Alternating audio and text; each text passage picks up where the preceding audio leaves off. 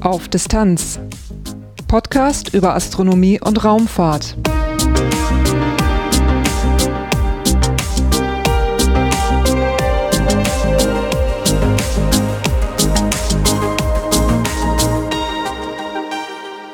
Hallo und willkommen bei Auf Distanz, einem Podcast über Astronomie und Raumfahrt. Das Titelthema der heutigen Folge ist der Start der ExoMars-Mission, der Trace Gas Orbiter mit dem Länder Schiaparelli ist am vergangenen Montag, am 14. März 2016 ins All gestartet und ich hatte die Möglichkeit, im Raumfahrtkontrollzentrum ESOC in Darmstadt der Startveranstaltung beizuwohnen und Dort habe ich ein Gespräch geführt mit einem anderen Podcaster und dieses Gespräch werde ich dann gleich einspielen und das ist das heutige Titelthema. Danach gibt es noch eine Kurzmeldung und einen Veranstaltungstipp. Zum Schluss gibt es wie immer noch ein paar Dinge in eigener Sache. Titelthema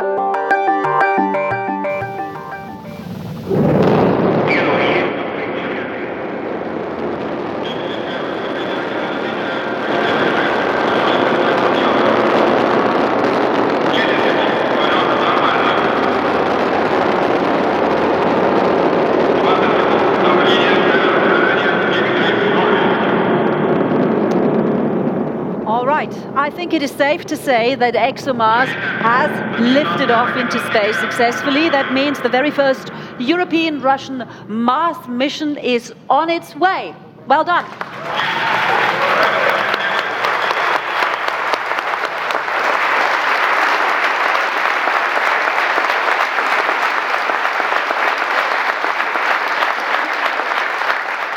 Der Podcast auf Distanz meldet sich heute aus dem ESA-Kontrollzentrum ESOC in Darmstadt. Anlass ist der Start der Raummission ExoMars 2016. Erstmals in der Geschichte von Auf Distanz ist dieses Mal jemand bei mir. Ach, ehrlich, ich bin der erste Gast. Ab, du bist der ab erste. da geht's bergab sozusagen. Ja, äh, vielen Dank äh, für diese Ehre. Nicolas Wörl ist mein Name vom Methodisch Inkorrekt Podcast. Ich bin natürlich sehr froh, dass ich dabei sein darf, weil ich auch bei der Geburt quasi da dieses äh, Podcasts ein wenig dabei war. Durchaus, ja. Motivierend zumindest. Auf jeden Fall. Und ähm, zweitens bin ich gerne dabei, weil wir nicht, äh, weil es halt keine reguläre Folge ist, sondern eine Folge, ähm, wo wir an einem sehr speziellen Ort sind, wie ich finde, zumindest für mich. Ja, das geht mir ganz genauso. Also auf Erden kann man einer solchen Mission, da kann man kaum näher dran sein. Ja, wir, wir beide werden nicht mehr, mehr Astronauten sozusagen. Äh. Also mehr, mehr geht nicht. Wir sitzen gerade im, ähm, was ist das hier eigentlich? Ein Pressezentrum sozusagen, ja, ne? ein Auditorium, in dem die Pressekonferenz abgehalten wird, also wo wir heute Morgen bereits den Start von ExoMars, über die du wahrscheinlich gleich noch ein bisschen was sagen wirst, gesehen haben. Und jetzt haben wir studiobezogen, kann man sagen. Ne? Wir sitzen, ähm, wir sitzen hinter diesem Auditorium, da wo die ganze Technik ist, die Mischpulte und so. Und dahinter gibt es nochmal so Radiokabinen und da durften wir uns reinsetzen, um jetzt hier deine Folge aufzunehmen. Das fühlt sich schon sehr, sehr ja. toll an. Unsere Folge in diesem Fall. Ja. In ja. dem Fall muss man wirklich sagen, also wie wir hier empfangen wurden ähm, auf dem Gelände, das ist wirklich toll. Also man, man hat sich zwar bei der Bewerbung, ob man hier mitmachen darf, ähm, wurde zwar unterschieden zwischen Presseleute, reguläre Presseleute und äh, Social Media Leute. Ja. Ähm, aber hier auf dem Gelände selbst und bei der Veranstaltung selbst wird überhaupt kein Unterschied gemacht. Also wir dürfen, wir werden hier als Podcaster genauso behandelt wie ähm, echte Presseleute, sagen wir mal. Ähm, und das ist wirklich äh, fantastisch. Ja, wir dürfen überall hin, aber da wirst du sicherlich gleich noch was zu sagen. Ja. Äh, heute Morgen haben wir dann äh, von ExoMars 2016, da kommen wir ja später noch dazu, warum diese Jahreszahl da im Moment immer hinterkommt. ExoMars ist zweiteilig. Der erste Teil ist heute Morgen dann gestartet. Den Start haben wir hier also in dem Pressezentrum äh, ja, live miterlebt, wobei die Tonqualität wirklich ganz erstaunlich war hier. die, der Ton entsprach irgendwie nicht dem Bild, aber äh, es war ein Erlebnis, äh, das hier mal so mitzuverfolgen. Ja, das muss, also muss man so ein bisschen äh, ausführen. Ich will, also zum einen Also die Präsentation ist fantastisch hier, muss, muss man sagen. Aber ähm, also die Rakete selbst ist ja, äh, die Proton-Rakete selbst ist gestartet in Baikonur. Ähm, das ist so ein, weil, weil das hier so, ein, so eine kombinierte Mission ist.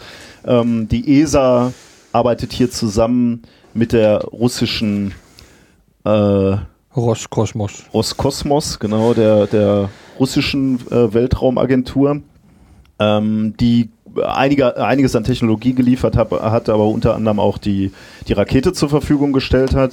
Äh, die muss nämlich ähm, besonders tragfähig sein, denn, denn die ganze Mission ist relativ schwer. Äh, und deswegen wurde kurz vor dem Start eben zurückgeschaltet nach Baikonur, um diesen Start zu verfolgen. Und die Sound- und Bildqualität war nicht, also beim Start selbst nicht so äh, besonders. Und man fühlte sich so ein bisschen in die 80er Jahre versetzt, äh, in, in so einen leicht äh, dystopischen Film, weil man hörte so einen russischen Sprecher ganz entfernt hallig sprechen. Ja, so metallisch. Ne? Metallisch, genau. Das war schon so ein bisschen gruselig. Und es fehlte auch, und das wurde mehrfach hier bemängelt, ein, ein ordentlicher äh, Countdown, wobei uns nachher gesagt wurde, die Russen haben wohl nicht so diese Tradition, nee. öffentlich runterzuzählen und laut runterzuzählen. Ähm, das das äh, kennen nur wir amerikanisch geprägten Weltraumkinder. und ähm, deswegen fehlte uns das auch. Und dann relativ unvermittelt startete dann diese Proton-Rakete. Und dann wurden wir doch noch in die Sitze gedrückt, weil der Sound hier in diesem Kontrollzentrum war dann äh, phänomenal. Da hat, äh, wurden wohl einige Subwoofer verteilt im Raum. Äh, das hat wirklich äh, erheblich gebrummt. Ja. äh, wir haben dann mal spekuliert, ob das wohl der, der, der Originalsound war oder ob der vorproduziert war. Aber wir waren beeindruckt ja, es hat äh, durchaus Spaß gemacht, das hier mal so mitzuerleben. Und äh, dann ging das eben auch weiter. Ähm, das Bild äh, wurde dann eben schnell quasi neblig. Die äh, Rakete verschwand schnell in den Wolken und dann sah man eigentlich erstmal für einen Moment gar nichts mehr. Dann wurde umgeschaltet auf eine Animation, die also in Echtzeit zeigen sollte, was gerade eben dort passiert. Äh, und dann mh, mm, ging das mit den Stufentrennungen eigentlich Schlag auf Schlag. Die erste Stufe weg, die zweite Stufe weg, ähm, dann irgendwann die dritte Stufe weg. Und in dem Stadium bewegen wir uns jetzt im Augenblick, während wir hier aufzeichnen ExoMars, also der, der Orbiter zusammen mit dem Länder Schiaparelli, sind also jetzt in einem Erdorbit und Daran angekoppelt ist also noch eine, eine Raketenstufe, eine spezielle Antriebsstufe namens Breeze M. Und äh, Breeze M macht jetzt über den Tag verteilt äh, immer zu genau abgezirkelten Zeitpunkten Zündungen, um nach und nach die Umlaufbahn weiter rauszuschieben, den Abstand zur Erde zu vergrößern. Und heute Abend soll es dann soweit sein, dass man also die Fluchtgeschwindigkeit erreicht hat, um die Erde zu verlassen und dann wirklich auf dem Weg mhm. zum Mars zu sein. Also muss man ja nochmal dazu sagen, das ist ja schon was anderes als äh, beispielsweise die ISS, die ja verhältnismäßig knapp oder über der Oberfläche fliegt, wenn man jetzt mal so wirklich äh, von außen auf die Erde äh, blickt, äh, in einer relativ bescheidenen Höhe. Äh, und äh, diese Höhe zu erreichen, da braucht man verhältnismäßig kleine Raketen. Aber diese Mission ist, äh, ist halt nochmal eine ganz andere Hausnummer. Wenn man wirklich versucht, andere Planeten zu erreichen, dann muss man auf andere ähm, Geschwindigkeiten kommen. Du sprachst gerade schon von der Fluchtgeschwindigkeit, also du musst die Erde tatsächlich verlassen im Gegensatz zur ISS, die ja in der Umlaufbahn bleibt. Und dann kann man sich überlegen, äh, wie erreicht man das? Also wie, wie erreicht man möglichst diese hohe Geschwindigkeit das nach, nach Möglichkeit auch noch spritsparend quasi. Man könnte natürlich auch die Rakete größer bauen und einfach sofort in Richtung Mars starten. Aber geschickter ist es so, es so zu machen, wie man es jetzt hier bei dieser Mission macht. Man geht erstmal in die Umlaufbahn und dann hat man eben genau, wie du gerade gesagt hast, mehrere gezielte Schü Schübe nochmal, wo man quasi nochmal die Bahn ändert.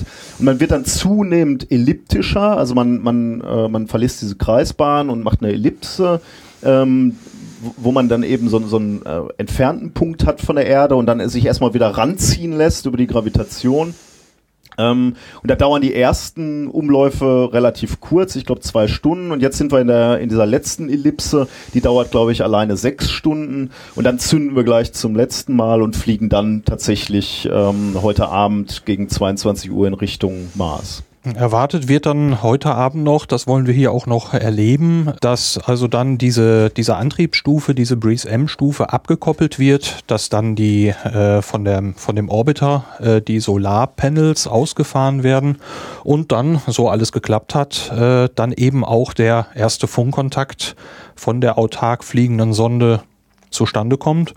Und da drücken wir natürlich mal schon mal fest die Daumen, dass da alles läuft. Aber bislang kann man sagen, äh, es ist eine völlig reibungslose, unspektakuläre Geschichte gewesen, wenn man von unspektakulär bei so einer Raumfahrtgeschichte reden kann. Also, also es gab eben keine Probleme. Ja, ich glaube, ähm, also unspektakulär nee. sind gar keine Weltraumflüge, aber die ähm, äh, ja, äh, ich glaube, die sprachen gerade vom Picture Book, ne? Also ja. äh, perfekter, perfekter Start, besser hätte es nicht laufen können.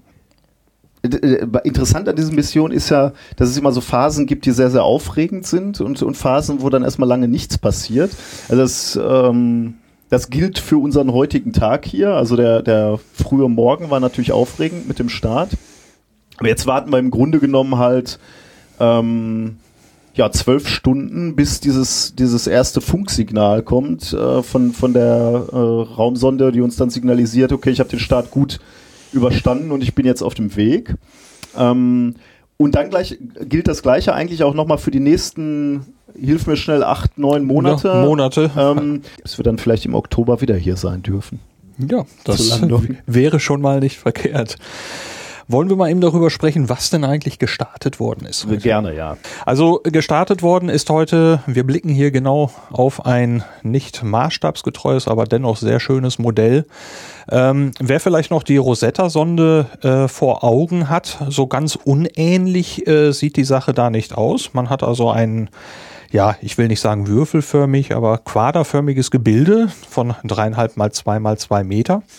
Und äh, daran angehängt sind im Prinzip die ausgefahrenen Solarsegel. Da hat man dann 17,5 Meter von einem Ende zum anderen. Und gestartet worden ist, wenn ich das jetzt alles richtig verstanden habe, eine Masse von 4.332 Kilo, was wohl die schwerste europäische Mission ist bislang. Und davon entfallen eben 112 Kilo für die Experimente und 600 Kilo für den Lander Schiaparelli. Mhm.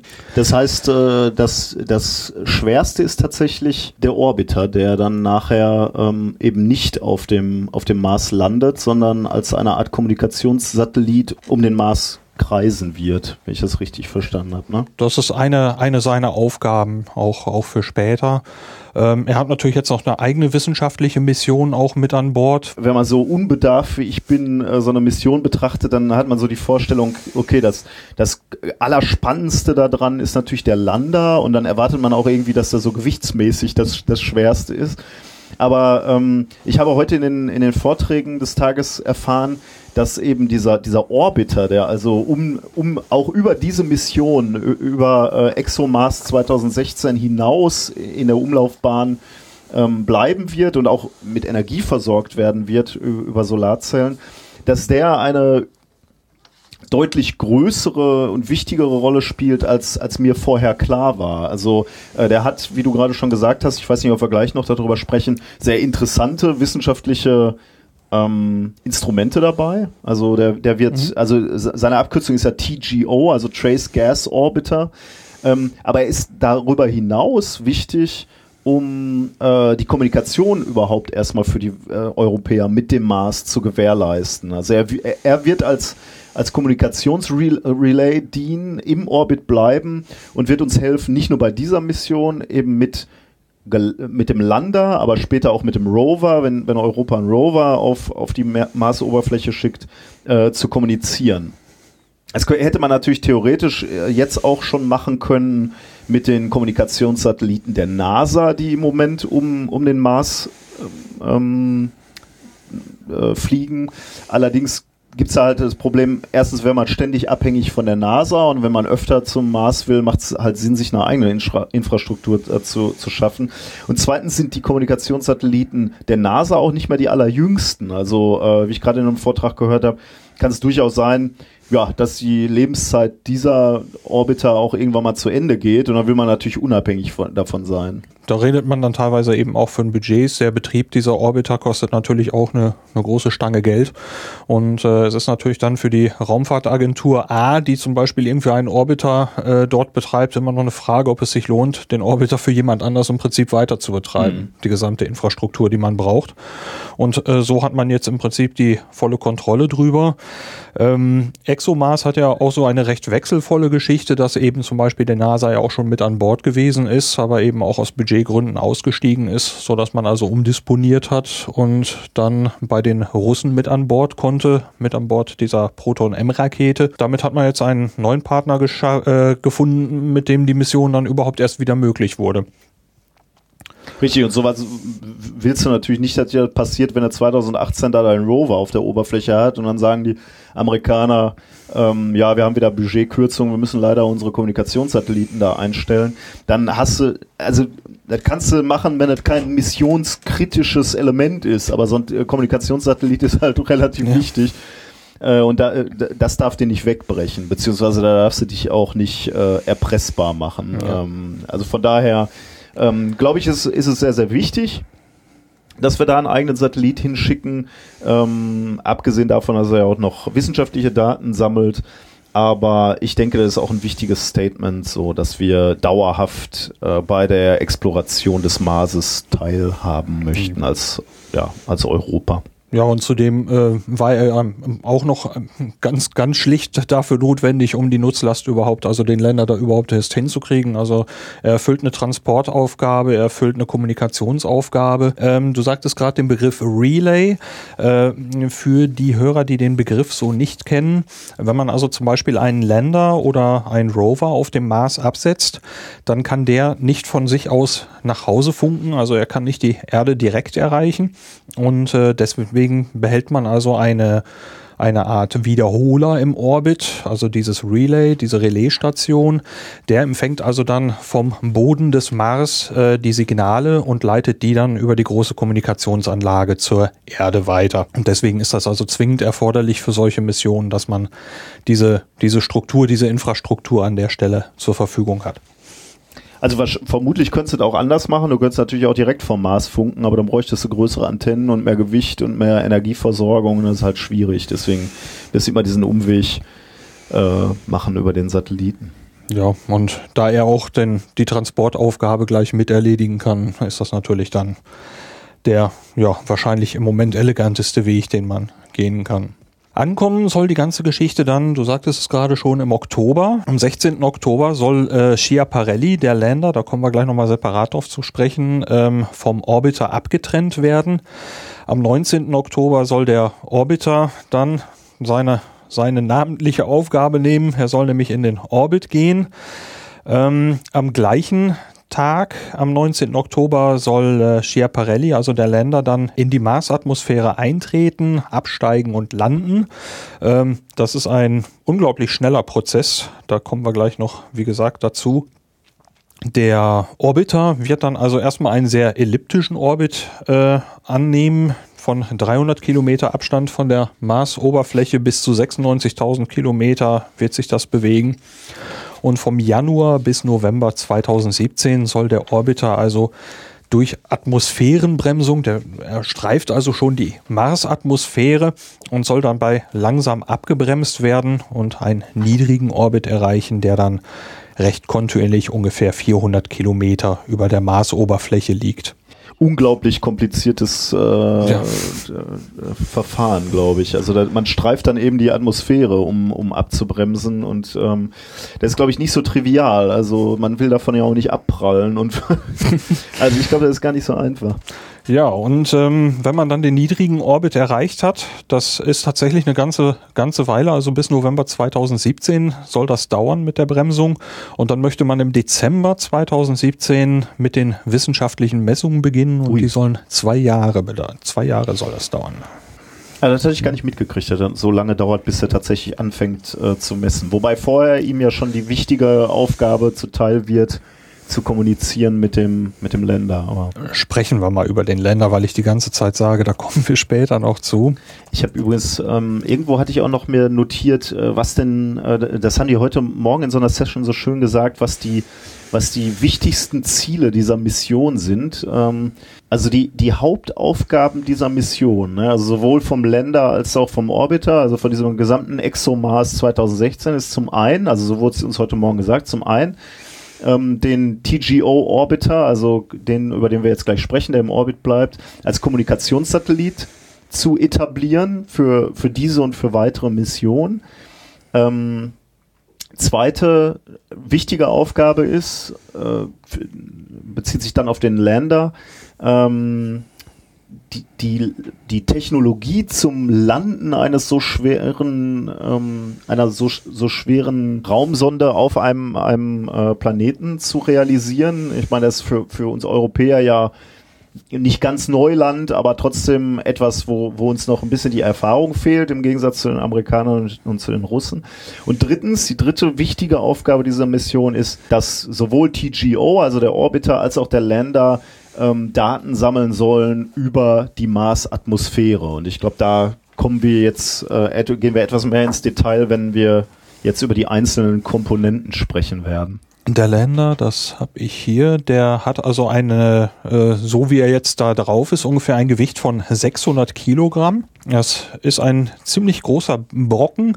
Zusammen mit dem Hitzeschild hat das Ding einen Durchmesser von 2,4 Metern und 1,65 Meter bleiben dann übrig, wenn der Hitzeschild weg ist. Und äh, im, im Startzustand ist das Ding immerhin 1,8 Meter hoch. Gelandet wird dann tatsächlich nur eine, eine Masse von 300 Kilogramm. Der Rest wird also im Prinzip ja bei der bei der Landung in verschiedenen Stufen ja abgestoßen, verbrannt, verbraucht und das Ganze dauert sechs Minuten. Die Landung. Die, die, Landung dauert sechs Minuten. Ja, wobei man, also die, die Frage ist, glaube ich, wo, ähm, wo du, äh, ab wo du die, die Landung zählst. Ne? Vermutlich irgendwie ab Kontakt mit der Atmosphäre Ja. oder weil ähm, ich hatte irgendwie, äh, haben sie uns heute erzählt, irgendwie vier Tage vorher entkoppelt äh, der Lander, glaube ich, schon vom, äh, von, von dem Orbiter ne? und äh, ist dann schon für sich alleine unterwegs. Äh, auch sehr spannend, also äh, vier Tage vor, vor Touchdown quasi am Mars wird entkoppelt. Dann setzen sie diesen Länder nochmal in einen Tiefschlaf, weil er auch diese nächsten vier Tage dann nochmal im Wesentlichen äh, Batterien sparen soll und dann nur einige Stunden vor der eigentlichen Landung wird er dann wieder hochgefahren. Finde ich auch irgendwie ähm, äh, spannend, also dass das so ablaufen wird. Die Sache mit den sechs Minuten, äh, diese Zeit, die begann, genau wie du gerade sagtest, mit dem, mit dem Atmosphäreneintritt. Und das sind dann ungefähr in 121 Kilometern Höhe über dem Marsgrund, auf über dem Marsboden. Und da ist das Ding mal eben satte 21.000 Stundenkilometer schnell. Und äh, innerhalb der ersten drei bis vier Minuten wird also nur durch die Atmosphäre ähm, gebremst und dabei wird also der Hitzeschild schon ja verbrannt. Äh, die Teile des Hitzeschilds fliegen dann also so zur Seite weg. Hast du gerade mitbekommen, aus was für einem Basismaterial dieses Hitzeschild ähm, besteht? Kork. Ne? Ja, man, man erwar also ich, ich kenne noch aus, aus Zeiten der Space Shuttle, waren die ja häufig aus so einer Art Keramik, weil, äh, weil die ähm, dieser Temperatur äh, standhalten äh, können und sollen. Aber ähm, hier scheint das Basismaterial Kork zu sein, äh, was dann zum Teil halt verbrennt auch während des, äh, des Wiedereintritts, äh, was ich sehr, sehr spannend finde. Und, und zum Teil wird es dann halt am Ende abgestoßen. Die, Ja. haben, äh, die haben hier gerade so ähm, Videos gezeigt von den, äh, von den Tests. Und da hat man dann gesehen, wie, wie dieses Kork-Hitzeschild nachher aussieht. Es sieht halt etwa so aus, als würdet ihr ein Feuerzeug an einen Korken halten. Es sah sehr schwarz aus und verbrannt. Ja, und dieses, dieses verbrannte Material, das fällt dann im Prinzip ab, bleibt zurück. Dabei verliert der, der Länder eben unterwegs dann, dann Masse. Der Hitzeschild wird also nach und nach so, so abgetragen. Und äh, ja, dann hat er so den, den, die größten Teil der Energie ist also dann schon, schon in Hitze umgesetzt worden. Und äh, dabei haben wir dann also schon mal äh, ungefähr 110 Kilometer zurückgelegt. Es bleiben also noch ungefähr 11 übrig. Äh, die Geschwindigkeit ist jetzt gesunken dann auf 1700 kmh. Und da kommt dann ein Fallschirm zum Einsatz. Und äh, da haben wir auch eine sehr schöne Präsentation gesehen, ja. wie die den Fallschirm getestet haben. Ähm, das ist nicht trivial, das, ne? Also, ja. ist, also du, du brauchst erstmal, also der, der, der, äh, der Ingenieur, der die mitentwickelt hat und der heute zu uns gesprochen hat, der sagte halt, it's not a piece of cake landing on a Mars with a parachute. Also äh, das ist nicht äh, das ist nicht äh, sehr einfach, mit einem Fallschirm auf, auf, dem, auf dem Mars zu landen. Warum nicht? Weil, weil der Mars einfach eine wahnsinnig dünne Atmosphäre hat. Wir reden über eine Atmosphäre, die die Dichte hat von etwa einem Prozent von dem, was wir hier haben. Das heißt, sie ist viel, viel dünner. Das heißt, so Konzepte wie ein Fallschirm funktionieren einfach auch mal deutlich schlechter als äh, auf der Erde. Man braucht eben einen viel größeren Fallschirm, um bei den Geschwindigkeiten und den äh, Massen noch eine, eine Abbremsung zu erreichen. Und da haben wir ein sehr, sehr schönes Video gesehen, wo die irgendwo in den USA eine ähm, eine Windkammer hatten, die überhaupt groß genug ist, um diesen Fallschirm einmal komplett auszufalten und eben seine, seine Wirkung zu testen. Ja, und äh, dieser, dieser Fallschirm, wie der sich öffnet, das ist auch schon ein, ja, eigentlich ein recht krasser Vorgang. Das dauert keine Sekunde, dann ist er offen. Und ähm, wie man das so kennt, äh, wenn sich so ein Fallschirm öffnet, dann äh, gibt's unten drunter halt äh, das, was an dem Fallschirm hängt, äh, schaukelt ein bisschen hin und her. Man geht jetzt davon aus, dass das ungefähr 40 Sekunden dauert, bis das so einigermaßen vorbei ist. Und wenn das Schaukeln aufgehört hat, wird dann also der Rest vom Hitzeschild abgestoßen. Das, was davon noch übrig ist. Und dann geht's in dem Fall noch weiter, bis man auf eine Geschwindigkeit runter ist bei ungefähr 250 kmh. Und dann an 1,2 äh, Kilometer über der Oberfläche wird also die hintere Schale von dem Länder abgestoßen, wo auch der Fallschirm mit dran hängt. Und dann ist diese Landeplattform, also Schiaparelli, ganz für sich alleine. Das sieht so aus, dass also eine Sekunde nach dem Abstoßen des Fallschirms neun Triebwerke gezündet werden. Die sind in drei Gruppen angeordnet und diese Triebwerke nehmen also die weitere Bremsung vor. Äh, per Radar wird die Höhe gemessen. Deswegen muss übrigens dieser, dieser Hitzeschutzschild ab, auch äh, genau. abgesprengt werden, weil das Radar eben unter dem ähm, unter dem Länder hängt und, und freie Sicht braucht sozusagen. Mit dem Radar wird, wird dann der, der Boden untersucht, also wo, wo sind ebene Flächen, wo man landen kann. Und in einer Höhe von zwei Metern, wenn man also eine Stelle hat, wo es dann sein soll, ähm, schaltet man in einer Höhe von zwei Metern diese, diese Raketen einfach ab und äh, den Rest übernimmt die Sperrkraft. Also die letzten zwei Meter fällt also der Länder dann zu Boden. Mit seinen wie viel Kilo? Was hast du gesagt? 300 Kilo 300 sollen noch übrig sein. Das rumst dann nochmal ganz das, ordentlich. Ja, da haben die tatsächlich sowas wie eine Knautschzone eingebaut, äh, die dann hier auch in einer Präsentation nochmal vorgestellt wurde. Ähm, die haben also ähm, unten so einen, einen speziellen Bereich aufgebaut, der die Aufprallenergie dann abbauen soll und dann ist man hoffentlich auf dem Mars. Der Länder äh, ist ein Technologietest. Man möchte also eigene Technologien erproben, um ja, Lasten auf dem Mars abzusetzen. Und ähm, man hat aber die Gelegenheit genutzt, auch noch einige Experimente äh, mit an Bord zu bringen und äh, dann auf der Marsoberfläche und während des Abstiegs Forschung zu betreiben. Ja, ich bin, also das, das ist so eine der Geschichten, die ich, äh, die, die zwar auch schon gefragt wurde, aber wo, wo ich sagen muss, ähm, so richtig verstanden habe ich es noch nicht. Also es wird einen Grund dafür geben und ich, äh, also die, die, die Leute hier, ich habe hohes Maß an Vertrauen an die Leute, aber es ist ja so, der Länder wird für ähm, grob vier Tage laufen. Ne? Der hat Batterien dabei und er wird so für vier ja. Tage laufen. Man hat so das Gefühl, wenn wir uns doch schon auf diese weite Reise machen, ne, warum rüstet man den ganzen nicht noch mit Solarzellen aus oder mit einer besseren Batterie, die ein bisschen länger läuft? Ähm, äh, es ist genauso, wie du gerade gesagt hast. Erstens geht es jetzt noch nicht darum, einen Länder hinzubringen, der, ähm, der letztendlich für lange Zeit Daten sendet, sondern du willst erstmal die Erfahrung sammeln, sind wir überhaupt in der Lage, auf dem Mars zu landen? Können wir das? Ähm, das ist also eine Technologiestudie. Wenn man es anders hätte machen wollen, dann hätte man halt, äh, dann, dann wäre das Gewicht halt auch ein ganz anderes gewesen und ähm, die, die Sonde wäre ja schwerer geworden und alles in, ein, alles in allem halt auch teurer. Und ähm, ja, offensichtlich äh, hat man sich dann entschieden, zu, zunächst einmal diesen sehr, sehr wichtigen für den, für den späteren, ähm, also man, man hätte natürlich diese, diesen Lander jetzt auch schon hochrüsten können auf dieses, äh, dieses Mars-Fahrzeug, was da ja in 2018 hoffentlich gestartet wird.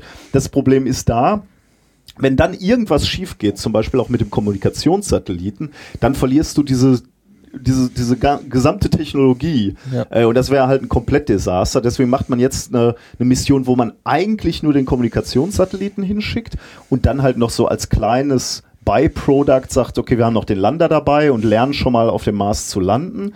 Und dann, wenn man dann sieht, okay, unser Kommunikationssatellit funktioniert, dann schickt man in zwei Jahren ähm, das, das Fahrzeug, was dann halt nochmal kostspieliger ist, aber man weiß zumindest schon mal, dass die Kommunikation damit funktioniert. Und das macht da, da sehe ich dann, das leuchtet ein. Also, äh, aber man würde sich halt wünschen, dass man schon so eine dauerhafte Basis als Europäer auf dem Mars hätte. Ja gut, äh, in einigen Jahren, wer weiß, äh, haben wir die ja dann vielleicht. Ja, also, ja. also ich finde schon nachvollziehbar, dass man also sagt, wir fangen jetzt nicht im Vollausbau an, ähm, wenn dann also die Sonde dann jetzt äh, oder die Mission im Prinzip ein Vielfaches an, an Geld kosten würde und äh, ja mit im Prinzip noch unerprobter Technologie ja, ja. passiert, dann ist das Risiko schon hoch und vielleicht dann auch die Akzeptanz nicht mehr da.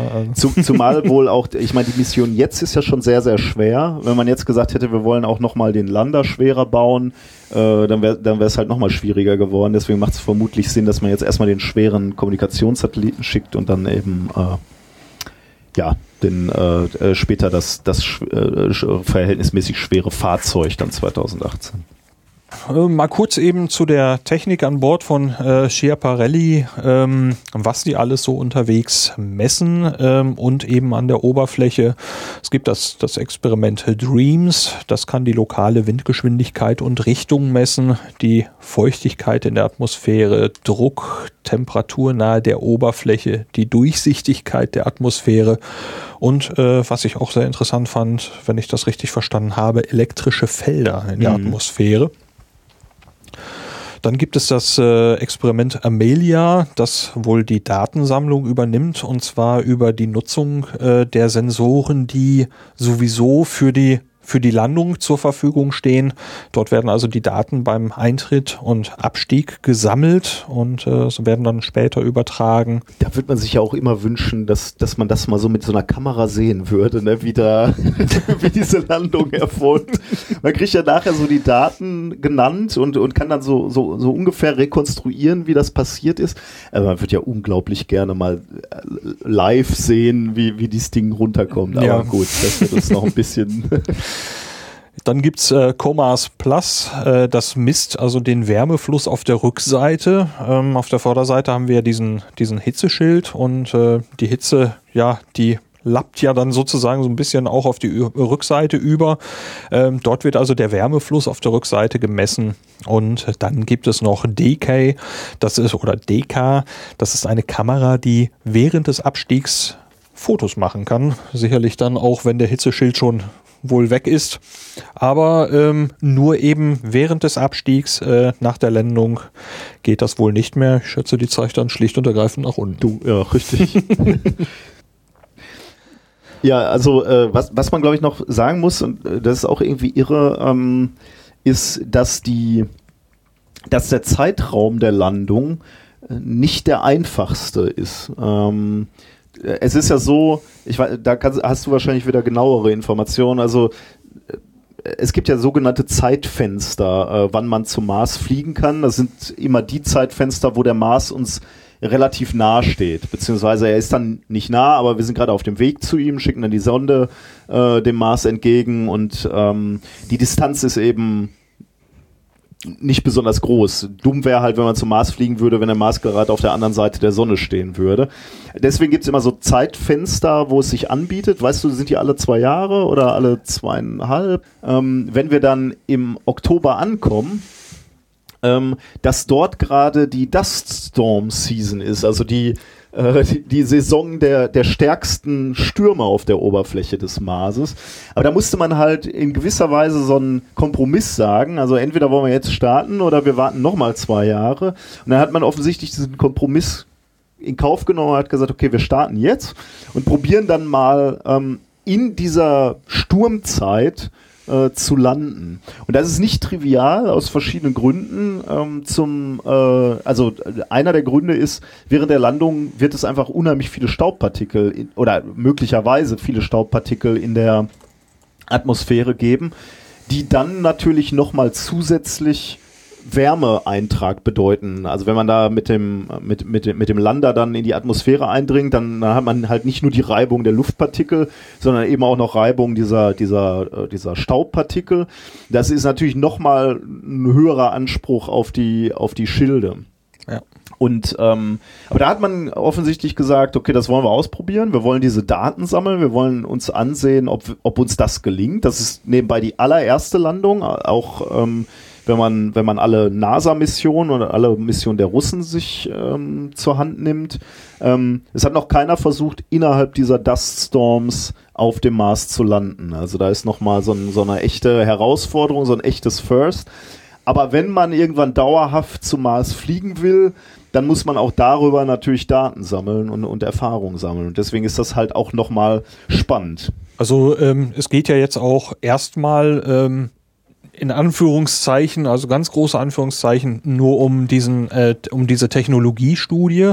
Das heißt, das ist jetzt also noch keine, keine Langzeitsache, äh, die dort landen wird, wo man jetzt sagt, okay, das Risiko, ähm, dass da ein totaler Fehlschlag ein, passiert durch den, durch den Staub, ist noch nicht so groß. Wenn dieser Länder jetzt dadurch verloren ginge, wäre ja, das ja. Risiko, also es ist nicht die Rover-Mission kaputt, es ist nicht der Orbiter kaputt, sondern dann hat man an der Stelle eben einmal Pech gehabt.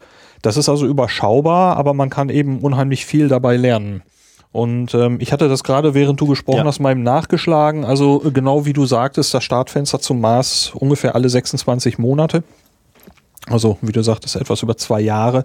Sehr äh, interessant war ein Foto, das gezeigt wurde oder eine Montage ähm, während der einen Präsentation, ähm, wie unglaublich ja, stark diese Staubstürme eigentlich ausfallen ja. können. Ähm, das ist ein Bild von, äh, vom Hubble-Teleskop, das werde ich auf jeden Fall mal mit in die Show Notes packen. Also die Oberflächendetails von dem ersten Bild waren auf dem zweiten also kaum noch zu erkennen.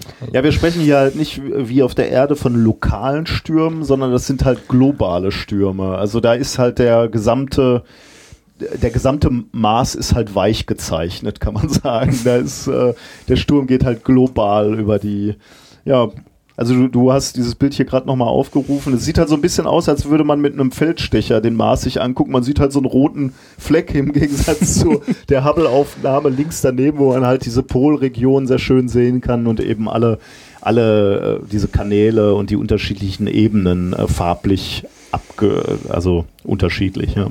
Ja, es ist fast so, als hätte man irgendwo den, den Fokus so verkurbelt, dass die ganzen, ja. ganzen Oberflächendetails einfach verschwimmen. Also ja. man sieht noch so, so, so die ganz harten, die harten Kontraste schimmern da nur so etwas durch, aber ansonsten ist das, als wäre man da mit dem Weichzeichner drüber gegangen. Das ist sensationell. Also das äh, kann man wirklich mal einen Sturm nennen. Wobei auch äh, das wieder ein Sturm ist bei, bei niedrigerem Druck. Ne? Da darf man nicht ganz ver äh, vergessen. Ähm, ich bin mir nicht mehr ganz sicher.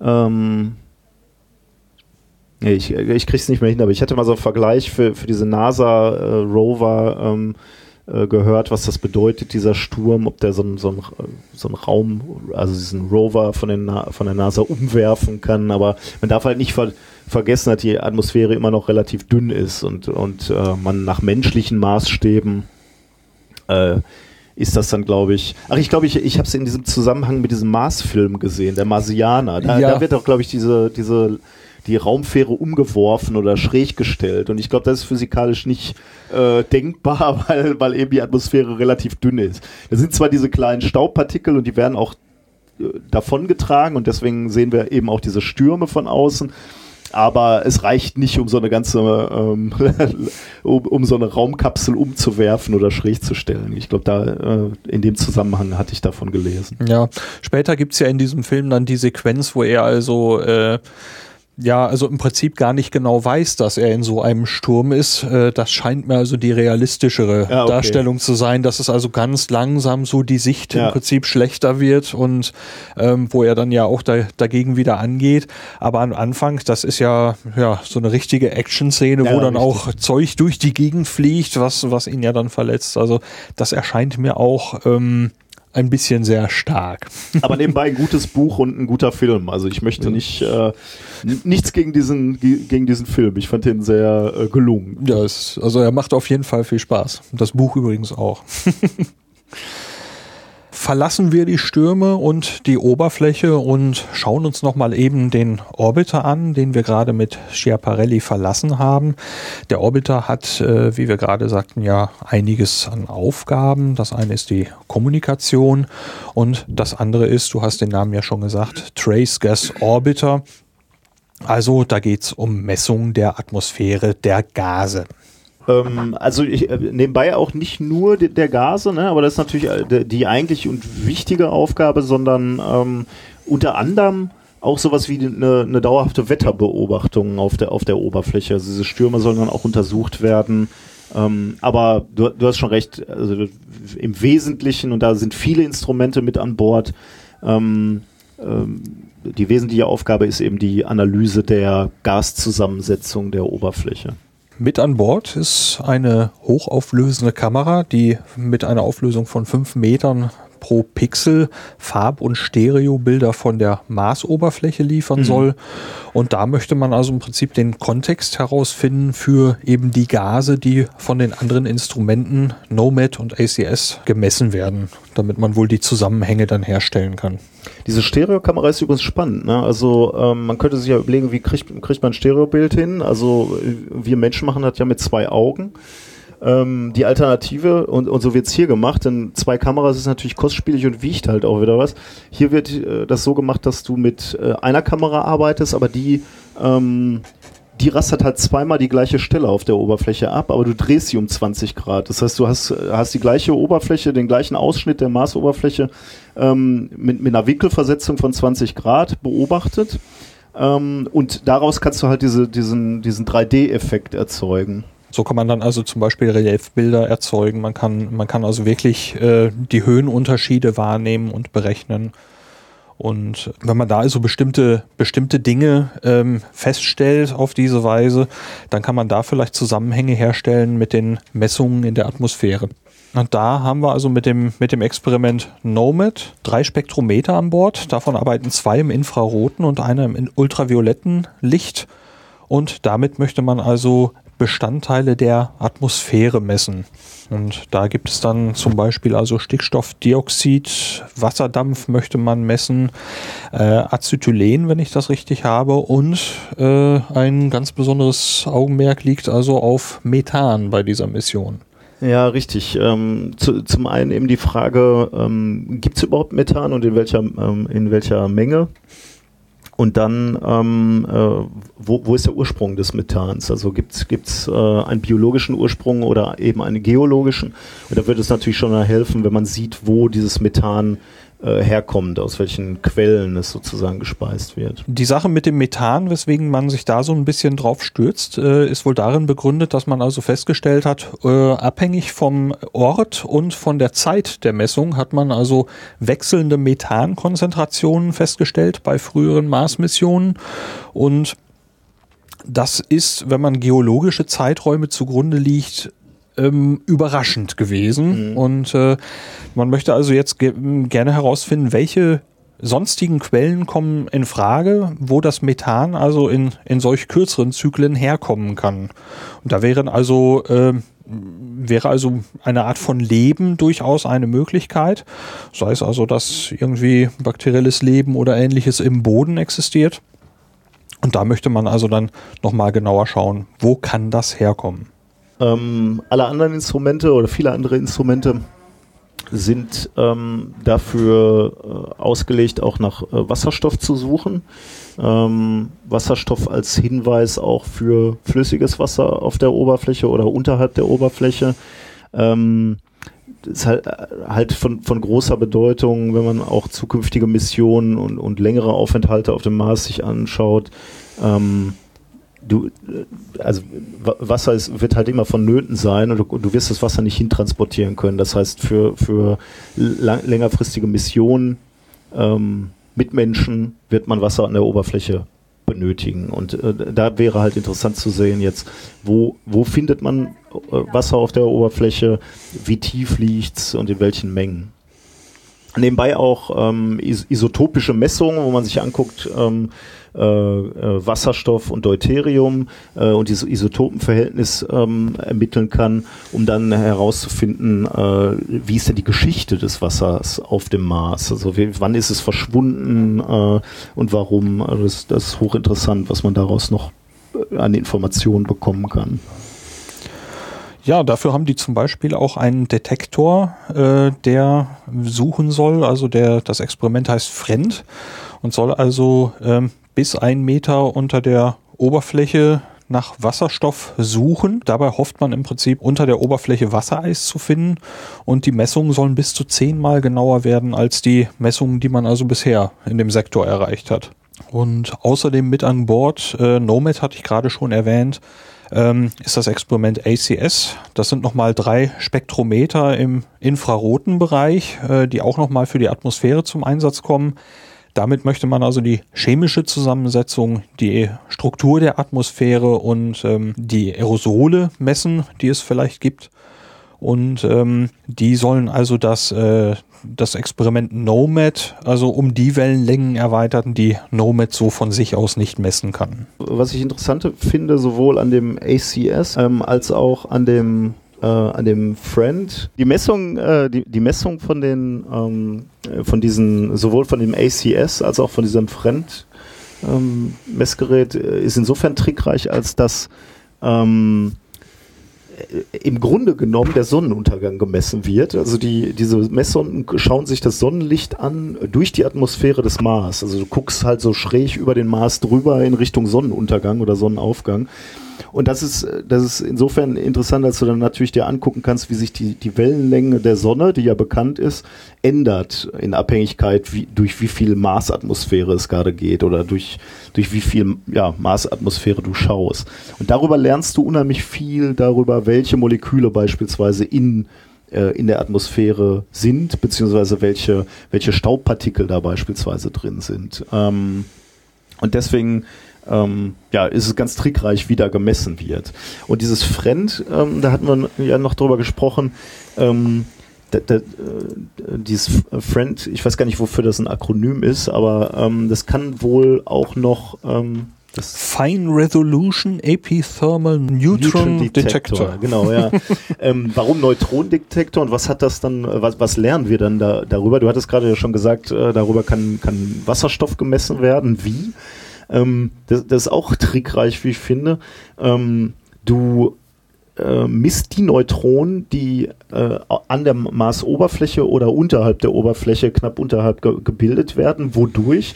Dadurch, dadurch, dass die Oberfläche ständig diesem Bombardement von kosmischen ähm, von kosmischer Strahlung ausgesetzt ist. Und diese, diese kosmische Strahlung trifft halt auf Moleküle, beispielsweise Wasser, und äh, erzeugt dann eben Neutronen, die wiederum äh, in, in den Weltraum oder in, in, in den Orbit ähm, ab, abgelenkt werden oder in die Richtung äh, ja, sich bewegen und dann eben von dem Orbiter beziehungsweise von diesem Messgerät Friend äh, gemessen werden können. Und, und darüber, wie viel Neutronen du misst und welche, äh, welche Energieverteilung die haben, kannst du eben etwas lernen darüber wo die, wo die herkommen beispielsweise, wie tief dann das Wasser sitzen würde und wie, äh, ja, wie viel Wasser es gibt quasi. So, spektakulär. Also für die Distanzen, die da auch ja. eine Rolle spielen. Ne? Okay, was man vielleicht noch über die, die Kamera sagen kann, äh, kann, da haben wir gerade einen schönes, schönen Vergleich gehört. Das, also nochmal zurück, das ist die Cassis-Kamera, die, von der wir gerade sprachen, die im 20 Grad, äh, mit 20 Grad Versetzung die Oberfläche filmt die ist halt ein bisschen besser als das, was du hier so im örtlichen Mediamarkt kaufen kannst. Äh, ich, äh, hier war so ein schöner Vergleich, wenn du von hier, also wir sind in Darmstadt, nach Karlsruhe fotografieren würdest, dann könntest du halt Details sehen, äh, da könntest nicht nur einzelne Autos sehen, sondern du könntest auch noch Details auf diesen Autos sehen. Also ich vermute mal, damit meinen die so mehr oder weniger die, das Autokennzeichen. Und da sieht man eben, wie, wie leistungsfähig die Kameras sind, die da mit ähm, hingeschickt werden.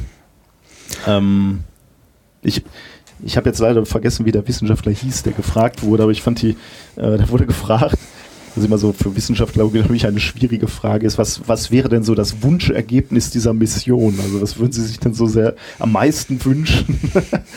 äh, bei, bei, bei dieser, als, als Ergebnis dieser Mission, und er sagte dann, ähm, äh, dass wir fließendes Wasser finden, das in 3D aufnehmen und in diesem Wasser schwimmen noch Marsianer. Das, das wäre in der Tat ein Jackpot.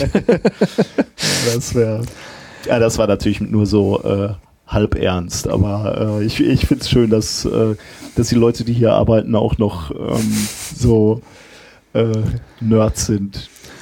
Gefallen hat mir auch ähm, noch der äh, die Sache, dass die Kamera selber ähm, gar nicht so viele Megapixel mitbringt, wie also zum Beispiel manche Kameras, die man so jetzt in den Telefonen findet oder die man so äh, im Fachgeschäft erwerben kann. Ich glaube, von vier Megapixel war die Rede.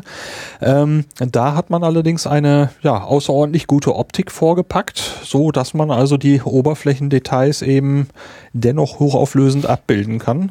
Und die Optik macht an der Stelle also wirklich was her, wenn man dann eben aus 400 Kilometern Höhe ähm, da solche Details fünf Meter pro Pixel abbildet. Das ist ja übrigens immer äh, bei, diesen, bei dieser Technologie von diesen Sonden immer so, du, du wirst ja nie die Technologie an Bord haben, die gerade dein Handy quasi äh, beinhaltet, weil zu, zum einen diese Missionen halt viel früher geplant werden und zusammengebaut werden. Ich meine, zu irgendeinem Zeitpunkt musst du einfach sagen, das ist jetzt die Technologie, die wir einbauen. Und bis die Sonde dann wirklich losfliegt, sind halt fünf Jahre vergangen. Und, und wenn du dann Pech hast und fliegst zum, zum Pluto, dann äh, ziehen halt noch mal ein paar Jahre ins Land äh, und dann ist die Technik halt noch mal weiter veraltet. Das ist einer der Gründe. Der zweite Grund ist, du willst halt auch Technologie haben, die sich bewährt hat. Also das, was im, im, im iPhone ist, im aktuellsten, ist zwar schön, ähm, ist halt nur blöd, wenn es kaputt geht, äh, dann kannst du zu deinem lokalen Apple Store gehen und sagen, will ich gerne austauschen. Wenn dein, de, dein iPhone dann aber gerade auf dem Mars liegt, wird es halt schwieriger. Der Kundendienst wird teuer. Da, genau, ja. Deswegen willst du da halt Technologie haben, die sich über viele, viele Jahre bewährt hat. Und ähm, ja, deswegen äh, könnte man frech sagen, hinkt die Technologie, die äh, auf solchen Sonden äh, sich befindet, halt immer ein paar Jahre zurück. Wobei man natürlich auch sagen muss hier, äh, wenn wir hier über diese Spektroskopie und so sprechen, das ist natürlich schon, schon der Wahnsinn, weil diese Spektrometer, die sind halt, die haben wir halt in unserem Labor an der Universität auch stehen, nur die sind hier viel kleiner, die sind viel leichter, die sind viel kompakter gebaut, also es ist wirklich irre. Also das, das ist dann wirklich High-End. So. Ja. Aber, aber, Einzelkomponenten sind halt häufig so, dass es sie auch besser gäbe mittlerweile. Ja. Gut, dann ähm, kleinen Ausblick in die Zukunft. Ausblick, ne? ja. ähm, also unser persönlicher Ausblick ist natürlich erstmal Oktober 2016. Wir hoffen, dass wir dann wieder hier sind und wieder berichten können. Ja, also der erste kleine Ausblick ist ja noch heute Abend. Hoffentlich Richtig. das Funksignal, dass wir also heute Abend das äh, also schon im Prinzip melden können, dass alles einwandfrei läuft. Da können wir eigentlich auf der Rückfahrt im Auto auch nochmal einen kleinen einen O-Ton von uns machen, oder? Meinst du, kriegen wir hin? Oder? Mit dem Popschutz halten wir einfach nochmal eben hin. Ja. Das kriegen wir hin. Also äh, kurzfristig heute Abend äh, das Funksignal und wie du schon sagtest, dann im Oktober äh, der große spannende Tag, zum Beispiel der 19. Oktober mit äh, dem Eingehen des Orbits mit der Landung von Schiaparelli ähm, und auch schon die Tage vorher, wo also die ersten Manöver da äh, geflogen werden. Mittelfristig dann Richtung 2018 der Start von dem Rover. Hoffentlich, ja. Und 2019, am Anfang 2019 die Landung desselben. Der dann nochmal ganz andere Möglichkeiten hat, natürlich mobil auf der Oberfläche zu sein. Ähm, ein, ein Experiment, was mich sehr fasziniert, ist, ähm, man, man wird einen Bohrer dabei haben, der in der Lage sein wird, zwei Meter unter die Oberfläche zu bohren. Also wenn man sich anschaut, was bisher die, die Rover in der Lage waren, das ist halt wirklich ein Kratzen an der Oberfläche. Also die haben auch kleine Bohrer dabei und ich glaube äh, auch so Laser, die Löcher in, den, in die Oberfläche bohren. Aber zwei Meter unter die Oberfläche. Ich meine, kennt man ja hier vom eigenen Garten. Äh, wenn man so gerade mit dem Spaten reinsticht, dann sieht man noch nicht viel, aber wenn man mal zwei Meter tief buddelt, dann kommt man zum Grundwasser und da wird es natürlich spannend. Und auf sowas würde man natürlich auch hoffen, ähm, wenn man hier in, in so äh, Sedimente beispielsweise ähm, äh, misst, die es mal, ähm, äh, wo man davon ausgeht, dass da mal Wasser drüber war, ähm, da wird es da natürlich richtig spannend, sich mal anzuschauen, ähm, wie es da tatsächlich unter dem Boden aussieht. Also da, äh, da bin ich schon jetzt sehr aufgeregt, wenn ich daran denke. Ja, ich muss, ich muss ja sagen, das ist ja schon, schon eine Geschichte, also dieses diese übergeordnete, diese übergeordnete Thema dieser Mission, ne, die, die, das, die Suche nach äh, extraterrestrischem Leben oder, oder nach ehemaligem Leben, das ist schon sehr, sehr faszinierend. Und ich, ich finde hier diese, diese Grafik von dieser Mission auch, ne, die muss du auch nochmal verlinken, diese Exomars, das, das Logo. Äh, was hier genau auf diesen Folien auch oben rechts ist, ist einfach toll. Ne? Also diese, dieses Bild vom Mars angeschnitten und, und die andere Hälfte ist dann Jetzt habe ich es gerade nicht vorliegen. Eine Zelle, eine oder, Zelle oder äh, ja, ist schon schon äh, fantastisch. Also ich muss sagen, ich, ich wurde in, in Interviews mal auch mal gefragt, was was wäre denn das die wissenschaftliche Entdeckung, die ich noch am meisten reizen würde? Da muss ich sagen, also Leben außerhalb der Erde, das ist schon äh, wissenschaftlich, aber auch so wie philosophisch und und äh, kulturell einfach, äh, das wäre schon der Hammer. Auch vergangenes Leben? Ja, natürlich, klar. Auch der Nachweis desselben. Ja, ja klar. Also ähm, wäre natürlich schon ein Hit, wenn da irgendwie auch noch was kräuchen und fleuchen würde, aber ich muss ganz ehrlich sagen, spielt keine große Rolle. Also wenn, wenn, wenn die jetzt darüber rollen und die finden irgendwie so ein Fossil, ähm, dann das wäre ein weiterer Jackpot. Ja. ja, dann würde ich sagen, ähm, kommen wir hier an dieser Stelle äh, erstmal zum Ende oder genau. hast du noch irgendwie? Nö. Wir bereiten uns jetzt aufs Buffet vor, was hier auch noch äh, gleich gesponsert wird und dann ähm, treffen wir uns später nochmal und reden nochmal äh, darüber, wenn wir die äh, hoffentlich das Signal bekommen haben, dass der Start gut gelaufen ist und wir auf dem Weg zum Mars sind. We are just waiting for the first telemetry to come in. As soon as the decoding, oh, oh, the signal is better. The signal is better.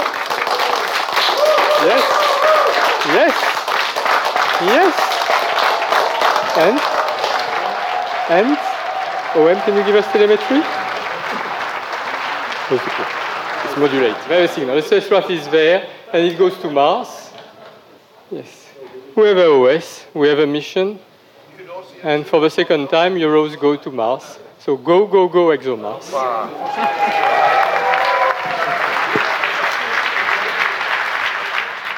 Es ist genau 23 Uhr und ähm, wir sitzen auf dem, wir sitzen im Auto, sind auf dem Heimweg und wollen noch mal eben Revue passieren lassen, was heute Abend noch passiert ist äh, im ESOC, denn das war ja so einiges. Ja, ja. ja zumindest für uns ne? und für die, für die ESA auf jeden Fall war es schon sehr, sehr spannend. Also wir haben einen sehr, sehr langen Tag insgesamt hinter uns, muss, muss man schon sagen. Ähm, wir sind heute um 9 Uhr angekommen ne? und jetzt, äh, also wie du gerade schon gesagt hast, es ist jetzt äh, 23 Uhr und äh, im Grunde genommen der Höhepunkt des Tages war um 22.30 Uhr, weil da das Signal von ExoMars an die Erdstation kam, dass der Flug gut gelaufen ist und ähm, dass die Systeme normal funktionieren. Ja, man hatte äh, vorher schon ähm, eigentlich positive Signale aller Orten bekommen, dass also die Trennung von der letzten Stufe erfolgreich war, dass die Umlaufbahn äh, korrekt getroffen war, dass also der Orbiter auch auf dem richtigen Wege war. Und der letzte Schritt, der heute Abend dann kam, war eben, dass der Orbiter sich selber dann bei der Erde meldet und sagt, hier ist alles im grünen Bereich und das ist dann zum großen Jubel äh, im ESOC dann tatsächlich erfolgreich verlaufen. Um 22 Uhr, 29 oder 22.30 Uhr war es jetzt. Ähm, das war schon wirklich ein toller Moment. Ja, und man, äh, also besonders toll war halt auch so nah dabei zu sein. Ich meine, die ganzen Wissenschaftler und Ingenieure, die da jetzt beteiligt waren, die standen halt gerade, also nicht alle natürlich, aber einige standen gerade nochmal auf der Bühne und äh, waren auch innerhalb des Publikums. Ähm, und man hat ihnen halt diese, ja, wie sagt man das, Rührung oder diese, diese Begeisterung angesehen. Ich meine, die, also sowohl bevor das Signal kam, hat man ihnen die Spannung angemerkt. Also da sah man doch so die ein oder andere Schweißperle auf der Stirn des, äh, des ähm, Missionsleiters. Und ähm, danach natürlich die, die er Erleichterung und die, äh, die, ja, die Rührung fast schon ähm, für, für das Geleistete und Geschaffte. Denn das muss man ja schon sagen, heute, der ganze Tag war ja wie, wie im Bilderbuch. Also hätte, hätte man sich nicht besser ausmalen können, wie diese einzelnen Missionsschritte von Start bis, bis zu diesen einzelnen Stufen, diese, ähm, diese Parabeln, die dann, äh, nicht Parabeln, die ähm, Ellipsen, die geflogen wurden, ähm, die waren alle perfekt. Ähm, Bilderbuch eben und, und man merkte den Leuten doch äh, den Stolz an und, und die, äh, ja, und ja, wie, wie dankbar sie waren, an dieser Mission teilzunehmen. Und das war halt für uns dann wiederum toll, dass wir in dieser Menge an, äh, an Menschen sitzen konnten und da diese, diese Emotionen aufsaugen äh, konnten. Also da ist einfach schon ein Gänsehautmoment, wenn, wenn dieses erste Signal kommt und alle klatschen und jubeln. Aber ist schon was Besonderes, muss man sagen. Das sind halt Leute, die haben da einige Jahre dran gearbeitet. Und das spielt halt, oder steht dann halt für den Moment auch wirklich viel für die Leute auf dem Spiel. Ne? Also ich habe hab mir heute Morgen, als wir da kurz vor dem Start mit, mit den ersten Leuten gesprochen haben oder die, diese ersten Gespräche gehört haben, da habe ich mir schon mal vorgestellt, ja, was ist denn, wenn, wenn das Ding jetzt gleich in die Luft fliegt? So. Ich meine, so ein Raketenstart ist ja immer noch mit einem gewissen Risiko verbunden. Wir haben gerade schon darüber gesprochen, wie hoch oder niedrig diese Erfolgsquote von der Proton-Rakete ist. Ähm, und wenn dann so eine Mission, in, in die einfach viele, viel, also erstmal schon mal viel Geld geflossen ist, aber eben auch so viel Herzblut und so viel Stunden und so viele Ideen und so viele Überlegungen von den Wissenschaftlern und Ingenieuren, wenn das Ding dann auf dieser, auf dieser Rakete sitzt und du, du drückst den Knopf und das Ding fliegt los, auf diesem Feuerstrahl, das ist schon wirklich, also da liegt schon die Spannung wirklich zum Greifen in der Luft und man ist dann schon sehr froh, dass es funktioniert. Ja, also für mich äh, gipfelte das äh, oder gipfelt das bei fast jeder Mission in dem Satz We have a mission. ähm, vorher, äh, vorher hat man eben irgendwie, ja, ich will nicht sagen, man hat nichts, aber äh, man hat einen Haufen Mühe, wie du schon sagst, da, da investiert. Ähm, und irgendwie, wenn an, der, an diesen Stellen irgendwie was schief läuft, das sind fast nur Ja- und Nein-Geschichten. Geht da etwas schief, dann ist es mit großer Wahrscheinlichkeit erstmal vorbei. Es sei denn, man kann nur irgendwann mal was retten, aber ähm, wenn dann dieser Satz kommt, we have a mission, äh, wir haben eine Mission, also äh, jetzt läuft es wirklich, äh, das finde ich immer einen ganz großartigen Moment bei diesen Geschichten. Ja. Also ähm, das ist, ähm, man, wir haben es in den Livestreams bei vorherigen Missionen genau aus diesem Raum ja schon mitverfolgt, schon das waren Gänsehautmomente und äh, heute dann live dabei zu sein, mittendrin und ja, äh, auf Erden kann man der Sache kaum näher sein. Ähm, wirklich, äh, wirklich tolle Momente. Es war wirklich ja. großartig dabei zu sein. Also äh, kann ich nochmal bekräftigen, was du gerade gesagt hast.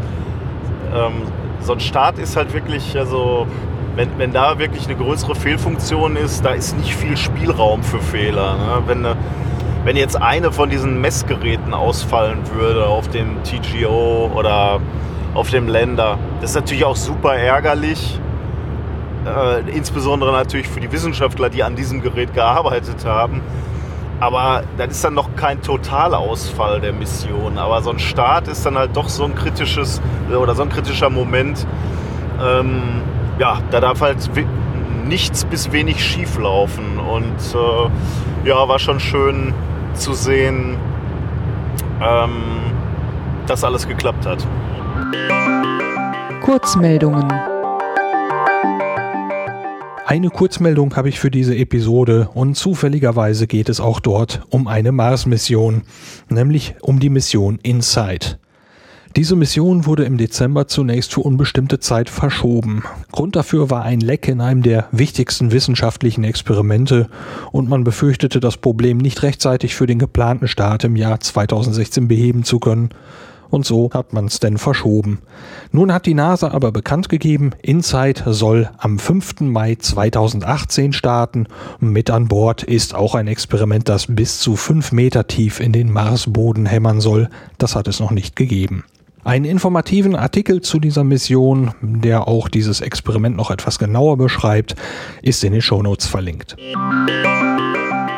Veranstaltungen als Veranstaltungstipp möchte ich noch einmal auf den Astronomietag 2016 hinweisen. Der findet am 19. März statt. Es ist eine jährliche Veranstaltung und dieses Jahr ist der Erdmond das Thema. Das Motto lautet Faszination Mond, die lange Nacht mit Luna. Im Rahmen des Astronomietags finden an verschiedenen Orten Veranstaltungen statt und was man wo erleben kann, kann man unter astronomietag.de nachschlagen. Ein Beispiel möchte ich nennen aus dem Veranstaltungskalender der Sternzeit. Die Sternwarte Krefeld ist am 19. März von 15 bis 20 Uhr geöffnet und bietet im Rahmen des Astronomietags die Sonnenbeobachtung sowie Vorträge über den Mond und Gravitationswellen. Auf Distanz ganz nah. Wie Sie gehört haben, haben wir unser Fazit zum Start von ExoMars ja im Auto aufgenommen und während das Aufnahmegerät so lief, entstand ein viel, viel längeres Gespräch. Nicolas Wörl stellte dabei auch den Podcast methodisch inkorrekt vor und zumindest diesen einen Teil von dem Gespräch möchte ich hier noch eben einspielen. Ja, wer, wer mal äh, unseren Podcast noch nicht kennt, methodisch inkorrekt, kann ich ja vielleicht auch noch mal sagen. Ähm, wir sprechen über wissenschaftliche Paper, nicht nur äh, Astronomie äh, und Weltraumfahrt, aber gelegentlich auch. Äh, deswegen, ähm, weil ich da nicht ausreichend zu Wort komme bezüglich diesem Thema, ähm, hatte ich ja heute hier die Gelegenheit, äh, Gastsprecher zu sein. Aber wer sich auch äh, etwas weiter, auch, auch mit irdischen wissenschaftlichen Themen äh, dafür interessiert, der sollte auch mal in methodisch inkorrekt reinhören. Vielen Dank, dass ich da sein durfte und so lange reden durfte. An Nikolas, vielen herzlichen Dank für die Gespräche. Mir hat das wahnsinnig viel Spaß gemacht und ich hoffe, dass auch Ihnen, liebe Hörerinnen und Hörer, diese etwas andere Folge von Auf Distanz gefallen hat. Mich würde dazu Ihre Meinung interessieren. Wenn Sie möchten, teilen Sie mir die doch gerne mal mit. Sie können dazu auf der Homepage diese Folge kommentieren oder per E-Mail, Twitter oder Facebook Kontakt aufnehmen. Ich würde mich wirklich sehr freuen, denn ähm, in der Zukunft plane ich sowas nochmal wieder. Den Podcast Methodisch Inkorrekt finden Sie unter minkorrekt.de im Internet. Er ist natürlich auch auf der Aufdistanz Homepage zu dieser Episode verlinkt. Es kann gut sein, dass ich das Gespräch, das wir im Auto aufgenommen haben, noch als eine ja ganz besondere Sonderfolge von Auf Distanz äh, mit auf der Homepage bereitstelle. Das wird dann aber eher Bonusmaterial sein, denn es wird mit einer regulären Folge von Auf Distanz so nicht viel zu tun haben. Es war aber trotzdem auch ein interessantes Gespräch. Wir sprachen eine ganze Weile über Raumfahrt, über die bemannte Raumfahrt, die Probleme, die damit zusammenhängen ähm, und warum das eine so große Herausforderung ist und sind dabei auch so ein bisschen ins Philosophieren gekommen. Damit kommen wir nun zum Ende dieser Folge. Durch die Sendung führte sie Lars Naber. Voraussichtlich geht es in der nächsten Folge wieder um ein astronomisches Thema. Bis dahin vielen Dank fürs Reinhören und bis bald.